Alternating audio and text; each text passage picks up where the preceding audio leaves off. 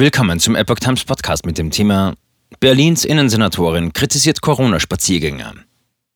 Ein Artikel von Epoch Times vom 31. Januar 2022.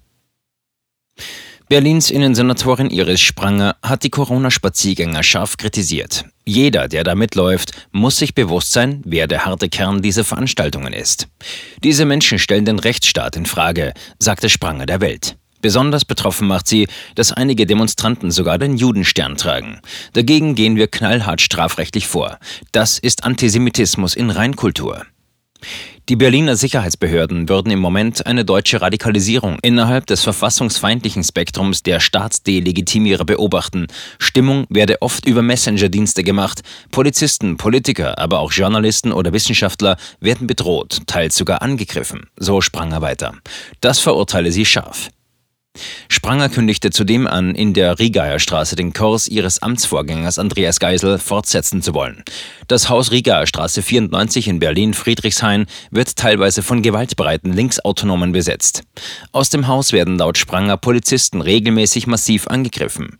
Die Innensenatorin sagte, wir müssen dafür sorgen, dass auch hier die Gesetze eingehalten werden und der Rechtsstaat funktioniert.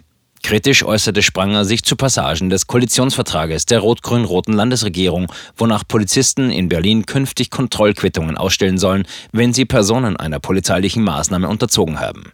Wir prüfen das noch. Ich werde mir das sehr genau anschauen und gemeinsam mit der Berliner Polizei die Frage der Handhabbarkeit klären. Die Polizei muss ja ihre Arbeit vernünftig machen können, sagte Spranger.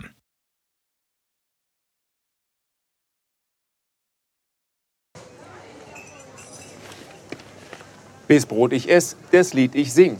In Zeiten von Twitter und Facebook hat diese Redewendung aus der Zeit der Minnesänger neu an Bedeutung gewonnen.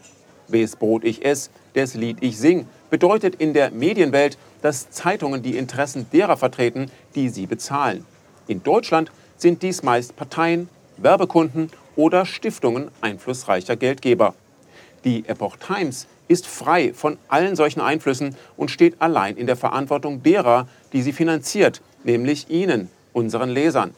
Die Epoch Times bietet Ihnen einen investigativen Journalismus, der Tatsachen aufdeckt und sich nicht von einer Agenda oder politischen Korrektheit einschränken lässt. Wenn auch Ihnen wirklich unabhängige und unzensierte Informationen wichtig sind, dann finden Sie diese in der neuen Wochenzeitung der Epoch Times. Zum Preis von nur einer Tasse Kaffee erhalten Sie nachhaltige Geistesnahrung für eine ganze Woche.